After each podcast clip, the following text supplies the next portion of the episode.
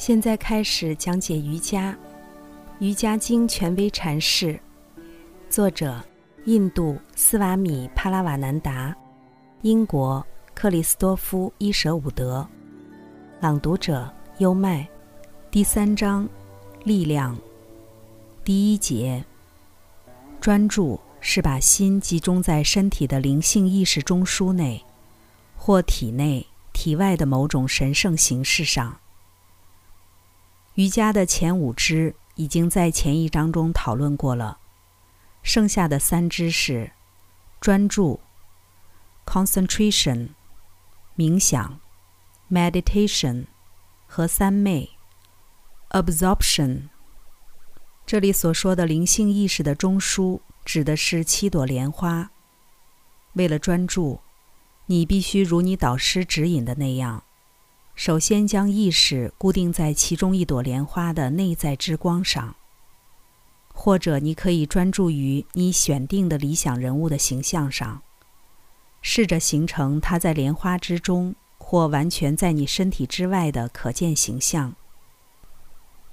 第二节，冥想是流向专注对象的连续的意识流。换句话说。冥想是延长了的专注。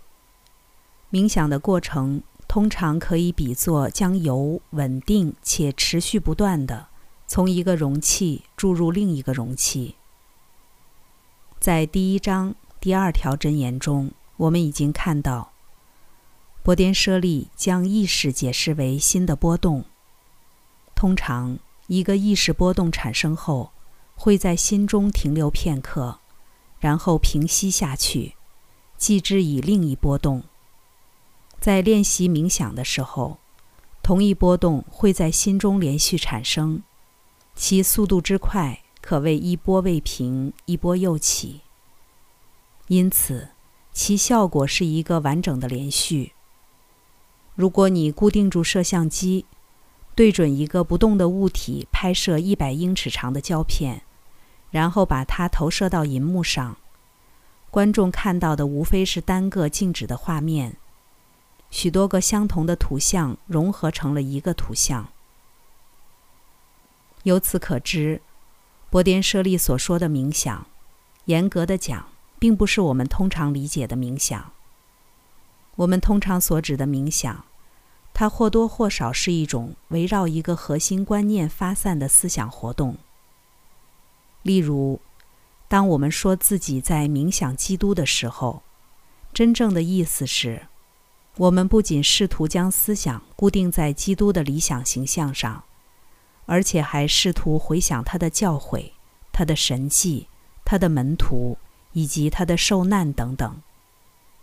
这些都很好，但它仅仅是为真正意义上的专注和冥想做准备。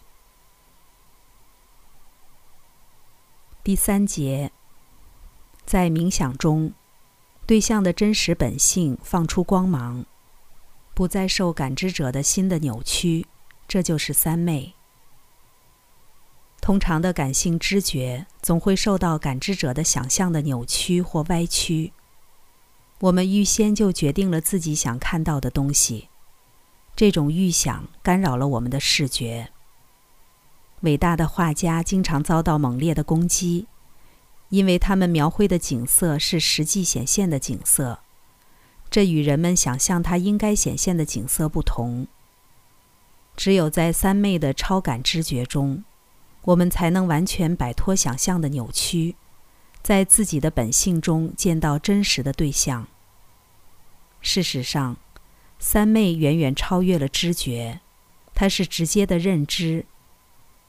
当势利罗摩克里希那对便喜说：“我见到上帝比见到你更真实的时候，他说的是实话，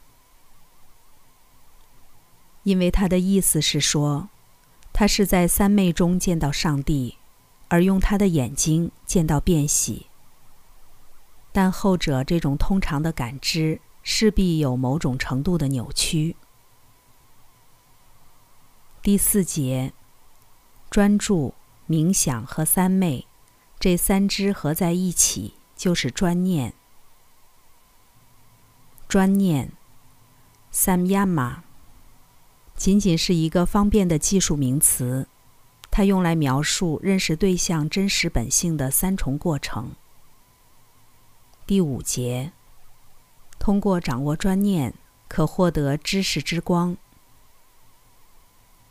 刚才带来的是，现在开始讲解瑜伽，《瑜伽经》权威阐释，第三章力量，第一节至第五节。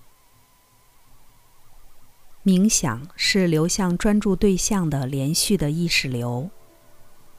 瑜伽是一门亲政的学问，是引导人的心灵通向自由和平的学问。《瑜伽经》的原文只有几千言。但微言大义。